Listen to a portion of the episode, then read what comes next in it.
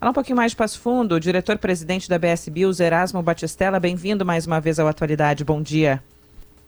Bom dia, Andressa, bom dia, Giane, Rosane, bom dia, bom dia a todos os ouvintes da, da Rádio Gaúcho.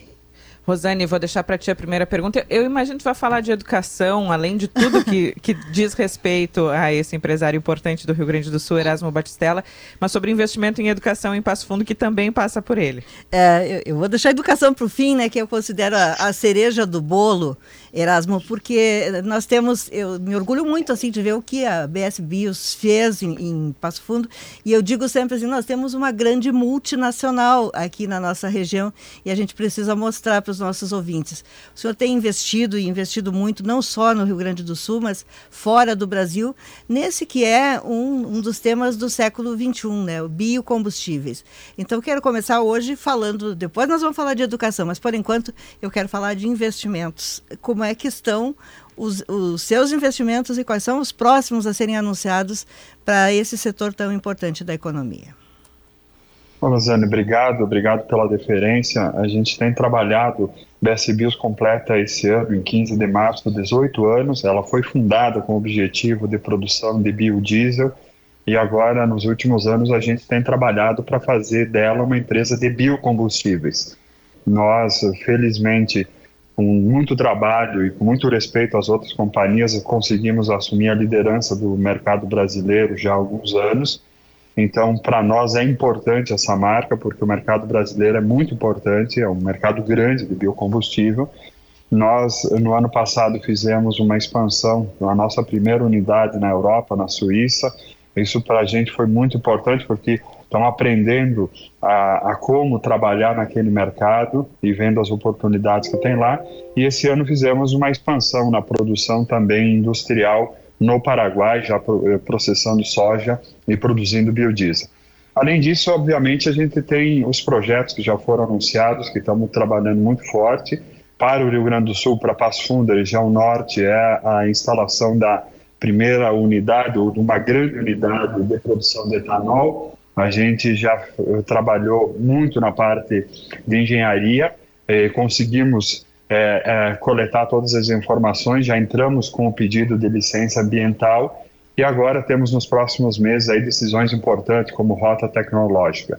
E no Paraguai estamos trabalhando no projeto Omega Green, também finalizamos todas as ações locais, mas estamos agora na, na última fase de construção da engenharia financeira para começar aquela obra, que é uma obra grande para a produção de diesel verde e de bioquerosene para aviação.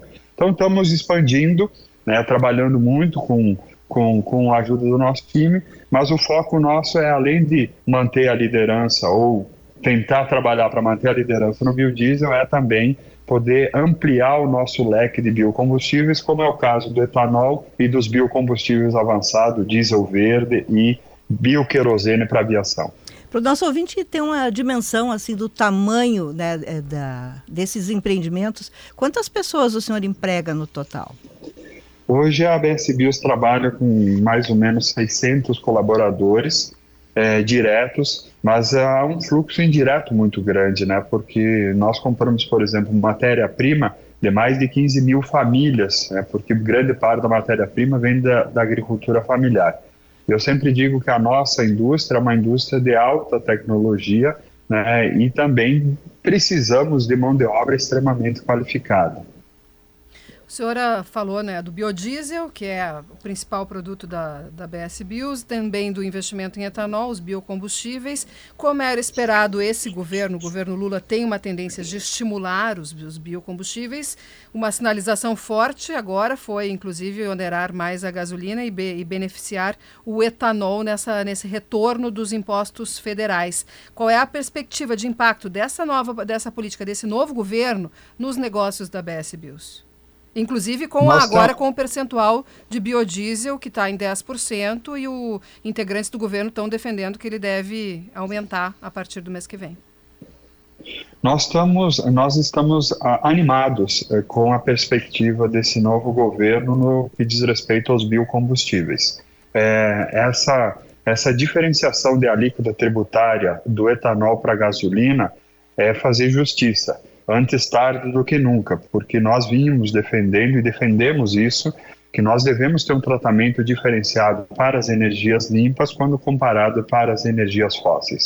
Eu não tenho absolutamente nada contra o diesel, contra a gasolina, contra o petróleo, porque tenho inclusive dito que nós vamos usar diesel, gasolina por muitas décadas ainda pela necessidade energética que o mundo tem.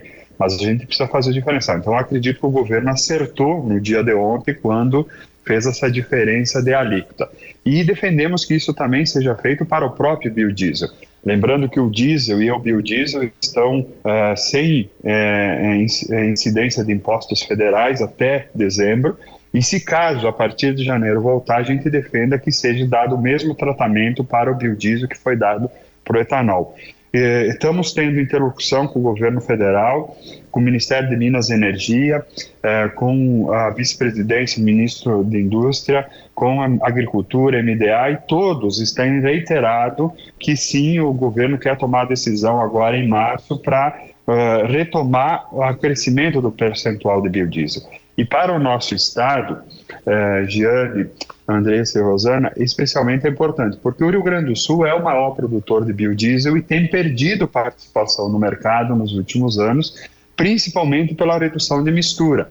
Então, a volta da mistura para 12, 13, 14, até 15 num cronograma vai beneficiar muito o Rio Grande do Sul, que é o estado líder na produção de biodiesel, diferentemente do etanol, que até então o estado não conseguiu criar o sistema produtivo.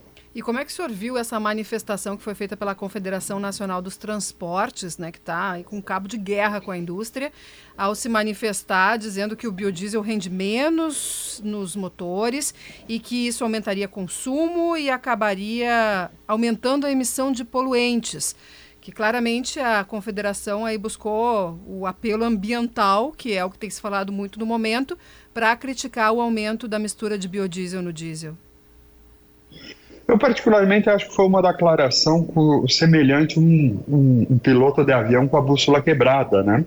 Porque no mundo todo nós estamos vendo exemplos claros. Né? Eu tive agora em janeiro numa conferência americana de biocombustível e lá os Estados Unidos já está adicionando 20% de biodiesel, já estão usando bioquerosene para aviação, já estão utilizando o HVO, que é o diesel verde.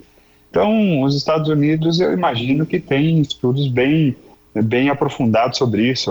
Eu pude observar um estudo divulgado que a Associação Americana pegou a cidade de Washington e mostrou que é, nas partes de cidade onde não se usa mais diesel fóssil, se usa biocombustível, a perspectiva de aumento de vida é de cinco anos comparado onde se usa diesel pela questão da poluição, né?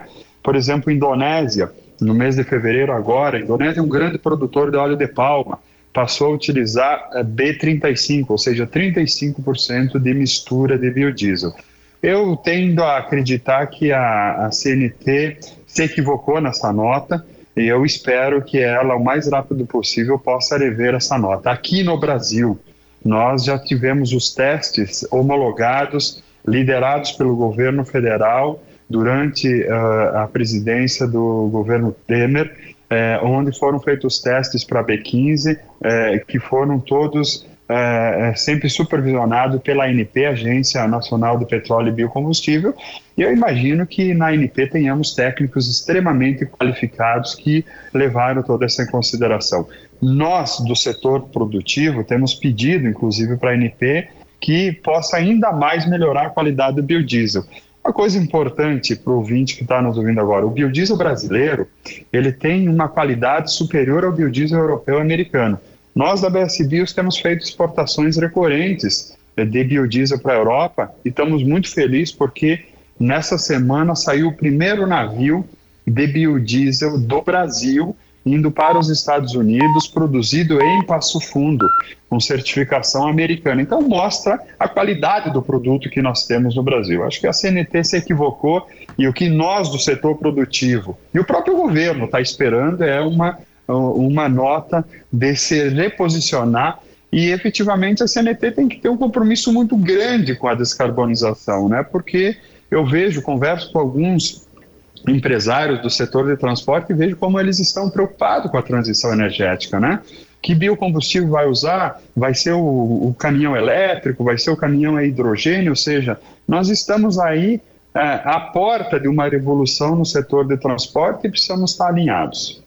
Erasmo, para a gente encerrar, eu queria falar de educação, que esse tema me fascina muito e Passo Fundo é uma referência em educação. Nós estamos hoje saudando, de certa forma, o nascimento de GZH Passo Fundo e o senhor foi protagonista de uma história que me encanta muito, que é o fato de ter o grupo ECB ter comprado o Instituto Educacional de Passo Fundo, uma escola muito tradicional, não para construir um edifício atrás do prédio e preservar a fachada, mas para preservar a história de educação que tem. É, uh, fale um pouquinho desse projeto para a gente encerrar e para dar aos nossos ouvintes que não conhecem a região de Passo Fundo uma dimensão do que significa para vocês que lidam com uma área completamente diferente ter feito essa aposta na educação. Bom, primeiro quero dizer que estou muito feliz de estar conversando com vocês hoje e feliz por, G, por, Z, por GZH Passo Fundo estar tá, tá entrando, está é, estreando, digamos assim. Acho que é muito importante para a nossa região. Passo Fundo tem crescido muito, é uma cidade que tem se destacado é, e uma cidade que tem uma qualidade de vida excelente. Quando nós fizemos esse investimento na educação, Rosane, isso está muito em linha com a nossa forma de trabalho, né? Você pega, por exemplo, o trabalho da própria BS Bios. Nós temos um compromisso muito grande social, temos um compromisso ambiental. Nós todo ano divulgamos o relatório de sustentabilidade, temos um compromisso de é, carbono neutro em 2030, enfim. É, o que alguns dizem que essa questão da, da política ESG ela só é uma política, no nosso caso a gente efetivamente está praticando. E educação, é, na minha opinião, é a única forma de nós melhorarmos o nosso, a nossa cidade, o nosso estado e o nosso país. E quando teve a oportunidade, eu confesso para você que no primeiro momento fiquei muito pensativo, mas a, a, essa escola tem uma história muito linda para Passo Fundo e toda a região norte do estado. Ela completou 103 anos, é a escola particular mais antiga. É, grande parte da família da minha esposa passou por essa escola é, então tem um carinho familiar muito grande também. Eu não nasci em Passo Fundo, hoje sou cidadão passo-fundense lá pelo, pelo reconhecimento que tive e tenho muito orgulho disso, mas me identifiquei com a causa e nós fizemos essa aquisição e fizemos uma melhoria muito grande na escola.